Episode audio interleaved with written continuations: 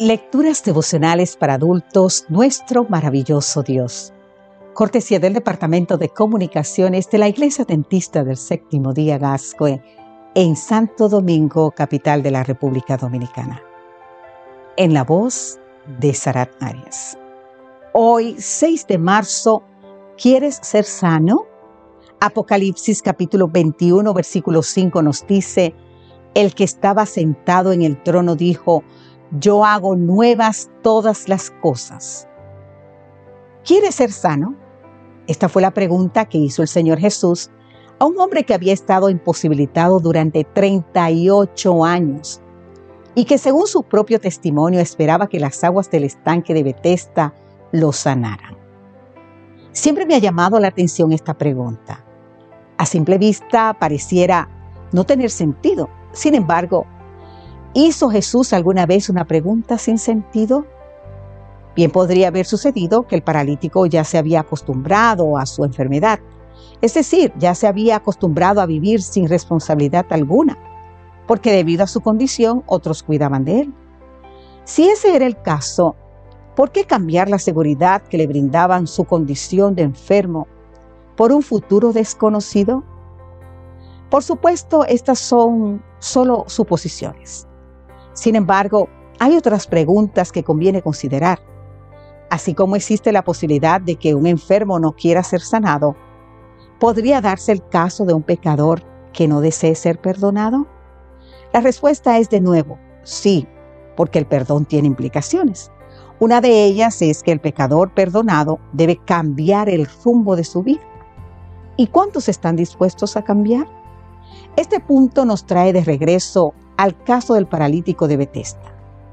Según el relato bíblico, después de haber sido sanado, Jesús lo encontró en el templo. ¿Qué le dijo el Señor entonces? Mira, has sido sanado, no peques más para que no te suceda algo peor. Te podemos invitar a leer más en el libro de San Juan capítulo 5. En otras palabras, la enfermedad del hombre había sido producto de una vida de pecado. ¿Habrá sido esta la razón por la que el Señor le preguntó si deseaba ser sanado? Ser sanado significaba que se abría la posibilidad de volver a la vida antigua, la clase de vida que lo había llevado a su deplorable condición. ¿Deseaba él eso? Hoy el Señor se acerca a ti y a mí y nos pregunta, ¿quieres ser sano? ¿Quieres ser perdonado? Obviamente la respuesta debería ser sí.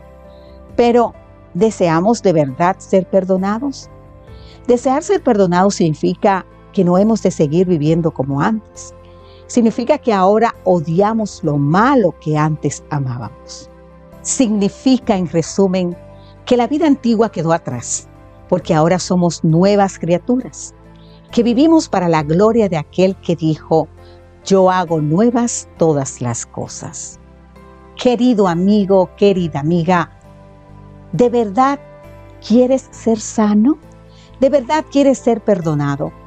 Si este es tu deseo, ahora mismo puedes pedirle a tu Padre Celestial que transforme tu corazón y que según su promesa haga de ti una nueva criatura en Cristo Jesús. Oremos diciendo, Padre Celestial, concédeme hoy tu sanidad y también dame tu perdón pero ayúdame por favor a vivir como es digno de un hijo tuyo que ha sido perdonado por la preciosa sangre del Cordero que fue inmolado. Amén.